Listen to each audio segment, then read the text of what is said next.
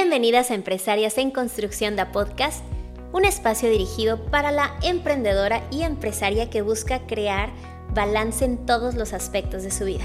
Mi nombre es Cintia Alguín y me dedico a dar entrenamientos en diferentes técnicas de micropigmentación, así como a dar mentoría de negocios a dueñas de la industria de la belleza que quieren crecer esos emprendimientos o esas empresas de manera acelerada.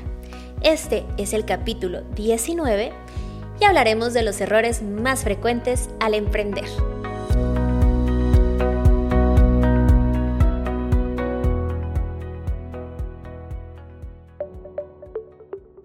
Hola, hola, ¿cómo estás? ¿Cómo estás? ¿Qué tal tu semana? Seguramente cuando estés escuchando este podcast, yo estaré por allá en las Europas, pero antes de irme a esta junta de trabajo y a estas mini vacaciones que me voy a aventar con mi viejo, tenía que dejarte este contenido porque una vez más, como cada martes estamos aquí, yo cumpliéndome a mí, cumpliéndote a ti y tú también cumpliendo contigo, conmigo y con este compromiso que tenemos juntas de crecimiento. Así que bueno, quiero hoy platicarte, ya sea que decidas emprender en algún momento o estés pensando en emprender o quizá ya estás bien metida en el emprendimiento, quiero contarte los errores frecuentes al emprender. Quizá después tengamos oportunidad de desglosar cada uno de ellos. Sin embargo, ahorita para que rapidito empieces a tomar acción si detectas alguna área en la que estás débil. Así que vamos a recordar cuáles son las dos cosas que un emprendimiento, que una empresa deben de producir para saber que ese emprendimiento, que ese negocio se encuentra sano.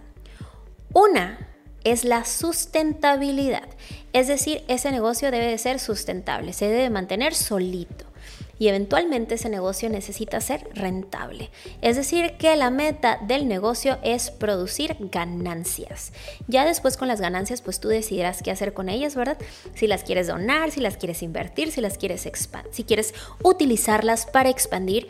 Sin embargo, esas son las dos cosas vitales de una empresa, la sustentabilidad y también la rentabilidad. Así que el primer error más frecuente y del que me declaro culpable, vamos a levantar la mano. ¿Quiénes han cometido este error? A la hora de emprender, ¿quién ha comenzado un emprendimiento sin planificar? Es decir, no miras el panorama completo. Ajá, voy a estudiar esto y luego qué? ¿Dónde lo voy a hacer? ¿De dónde voy a sacar clientes? Tengo una cubeta o un colchoncito para que mientras que el negocio sea sustentable, yo pueda seguirlo sosteniendo, pedí un préstamo, busqué un inversionista. ¿Cuál es el plan? ¿Cuál es la meta? ¿En cuánto tiempo planeas qué? ¿En qué momento quieres crecer? ¿En qué momento vas a subir tus precios? Es más, ¿con cuánto vas a comenzar o cuánto va a ser tu primer precio inicial? ¿Cuánto te va a costar realizar un servicio? Así que, por favor, hay que planificar. Si tú eres como yo, que la verdad nos aventamos así de boca, sin planificar, pues bueno, ahora nos toca aprender a planificar de hoy en adelante, hacia el futuro. ¿Qué quiero? ¿Cuál es mi meta? ¿Hacia dónde voy? ¿Cuándo voy a lograr esto? ¿Qué voy a hacer para lograr esto? Paso número dos, saltarse la investigación del mercado. ¿A qué cliente te diriges? ¿Hay suficiente cliente en tu área? ¿Cuáles son tus diferenciadores?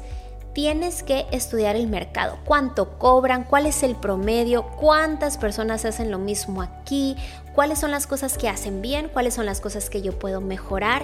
Y ojo, si tampoco realizaste un estudio de mercado a la hora de comenzar tu emprendimiento, como yo, pues es momento que hoy te detengas y comiences a realizar un estudio de mercado. Probablemente eso es lo que necesitas para comenzar a tener ideas o empezar a aplicar estrategias de crecimiento. Paso número 3. Elegir colaboradores equivocados.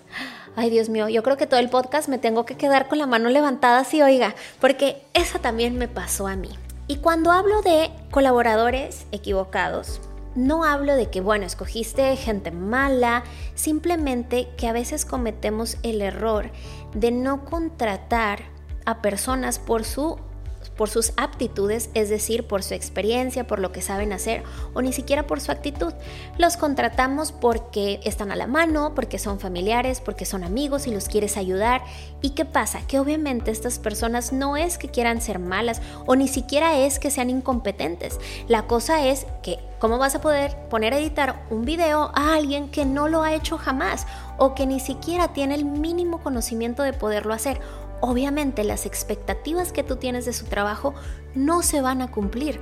¿Por qué? Porque estás contratando mal. Y esta no es responsabilidad de tu colaborador, es responsabilidad tuya. Así que es bien importante que tengas muy claro cuáles son las, cuál es la descripción del puesto de los colaboradores que tú estás buscando y sobre todo buscar tus colaboradores en los canales adecuados y que dejen de ser tu amiga, tu prima y tu hermana. ¿Por qué? Porque lo más probable es que esas relaciones se vean afectadas, se pierdan o escoger colaboradores inadecuados llevan a tu negocio hacia atrás. En lugar de ayudarte a crecer, que esa es la idea, te están deteniendo. Punto número 4.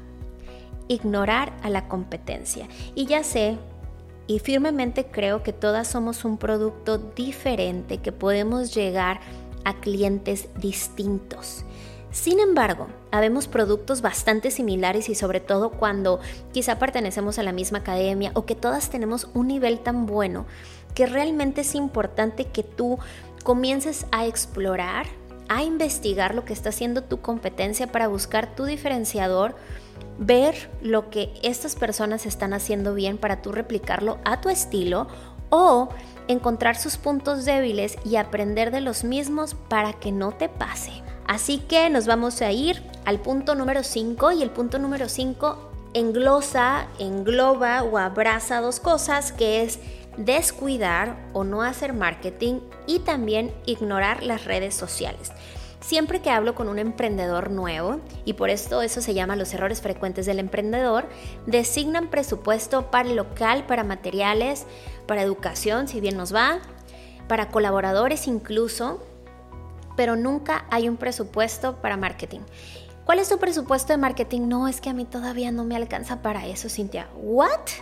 O sea, te alcanza para el café del Starbucks, te alcanza para tener contratada a tu prima, te alcanza para comprarte la maleta nueva que salió, pero no te alcanza para generar publicidad y presencia en mercadeo digital, en redes sociales, yo te voy a decir una cosa, que a lo mejor lo vamos a ver en otros podcasts, pero las ventas son, se hacen a través de un trayecto del cliente que se llama funnel o embudo de ventas. Y la primera etapa de este embudo de ventas es la visibilidad, para poder generar prospectos y después esos prospectos en clientes, después ese cliente en cliente recurrente y después en fanático promotor.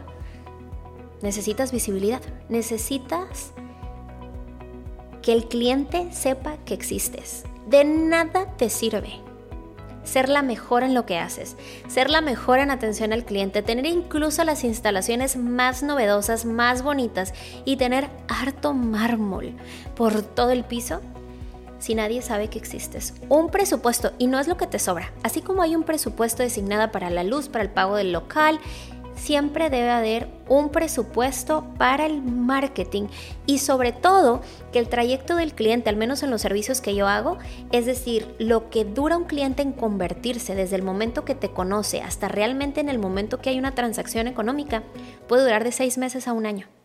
Entonces, ¿te imaginas si tú en este momento no comienzas ahora, comenzando a pagar publicidad pagada, a tener una agencia de marketing que te ayude si tú no tienes conocimiento y solamente vas a botar el dinero, a lo mejor a encontrar a alguien que te ayude a generar contenido estratégico o educarte tú si todavía en este momento tienes tiempo libre y no tienes el presupuesto para hacerlo, es súper importante que lo hagas ya, porque recuerda que lo que estés haciendo en este momento vas a ver el resultado en meses y todo lo que estás viendo en este momento como resultado es gracias a las acciones que hiciste hace meses. Entonces, si no hiciste nada, hmm, pues es por eso que luego me dicen, Cintia, tengo que cerrar porque mi negocio no es sustentable.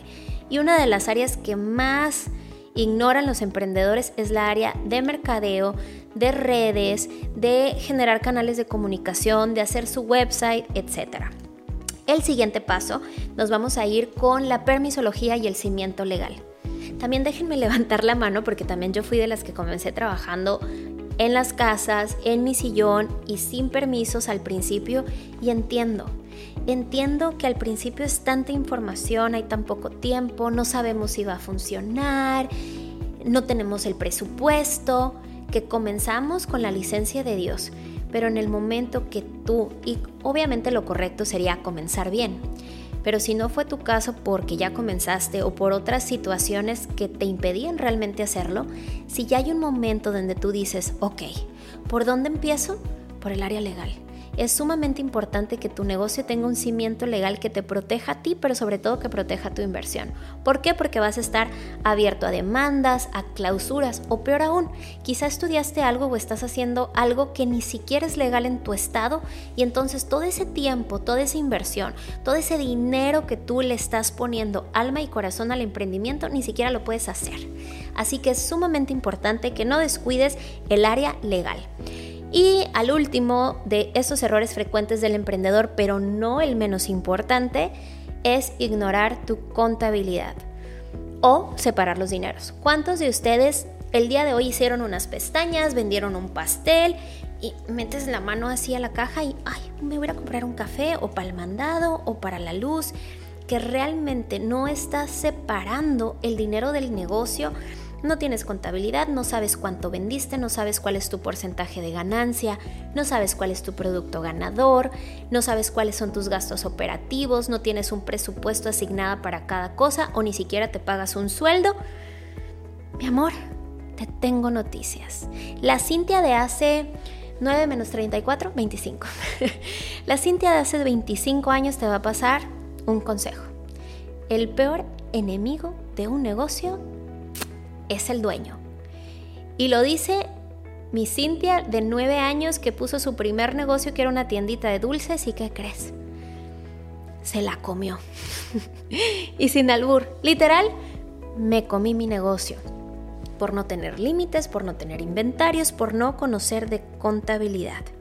Y quiero platicarte si me sigues en Instagram, Cynthia Browse, probablemente escuchaste esta historia, que ahorita estoy trabajando con un consultor empresarial para que venga a hacer una auditoría a mi empresa y también para que venga a agregarles contenido de valor a ustedes, a mis clientas de mentoría de Beauty Business Makeover y también a mi círculo exclusivo de mentorías one on one. Y este chico me decía algo, porque la verdad es que, pues como dicen, ¿verdad? Las personas con las que nos topamos en la vida y hacemos negocio y amistades porque en ese momento nos reflejamos y somos espejo, es decir, somos muy parecidos y me encanta su filosofía de hacer negocios. La verdad es que comparto con la mayoría de las ideas, pero cuando estábamos haciendo como que esta lluvia de ideas, le, le decía yo que la razón por las cuales los emprendedores fracasaban con un porcentaje tan alto los primeros años era por falta de educación, porque nadie nos ha enseñado diferente y porque realmente lo que hemos visto en casa es una manera primitiva de hacer negocios, donde nuestro papá tuvo una tiendita y trabajó toda su vida desde las 6 de la mañana hasta las 10 de la noche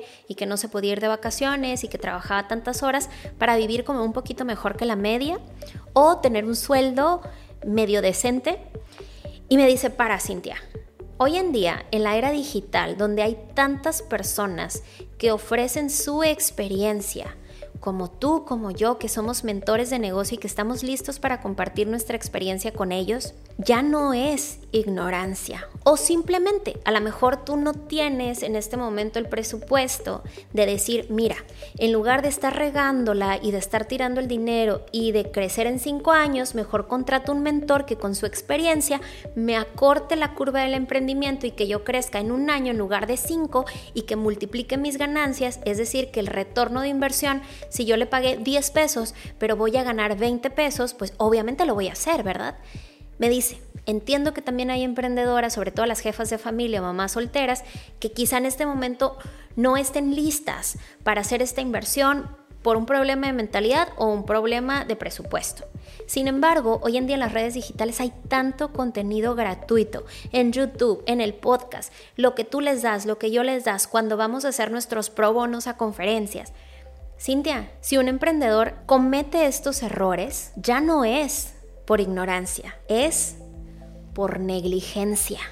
Y yo me quedé así de, wow, la verdad es que comparto un poquito porque también tengo clientas que me pagan y que trabajamos y que simplemente no lo quieren hacer y entonces digo, bueno, pues ya ignorancia no es, sino negligencia. Y aquí te, te aviento la papa caliente porque en, en este momento que ya comenzamos a hablar de estos temas, es importante que busques ayuda, que busques información, que busques un mentor, que busques un coach, que busques material gratuito si tú quieres. Pero de hoy en adelante ya, si tu emprendimiento se cae gracias a estos errores frecuentes del emprendedor, ya no es un tema de ignorancia, ya es un tema de negligencia.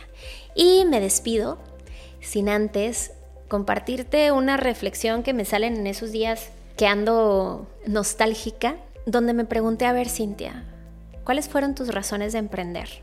Y quise ser totalmente honesta conmigo, nadie me estaba escuchando, éramos yo y mi almohada. Para vivir un poquito mejor que la media, para trabajar 20 horas, para dejar ese sueldo estable y vivir como en la... Mm, vamos a ver si este viernes sale, si no sale, a ver si tengo para la nómina. No, yo no emprendí para vivir a medias. Blanco o negro, no gris. Yo emprendí para impactar vidas y para hacerme millonaria, para darle con todo sin no pa' qué. Entonces, quizás momento en que te hagas estas preguntas para que evalúes el nivel de compromiso que tienes con tu emprendimiento, porque tu nivel de compromiso tiene que estar alineado al nivel de tus sueños. No puedes soñar más alto de lo que te comprometes y no te puedes comprometer más alto de lo que sueñas. Así que, corazón, tiene tarea, agradecería en el alma que comparta esta información con colegas, con amigas, con familiares, con colaboradores, con jefas que necesiten esta información y que tú puedas cambiar un emprendimiento a través de un clic. Gracias, como siempre, agradecida, Cintia Olguín.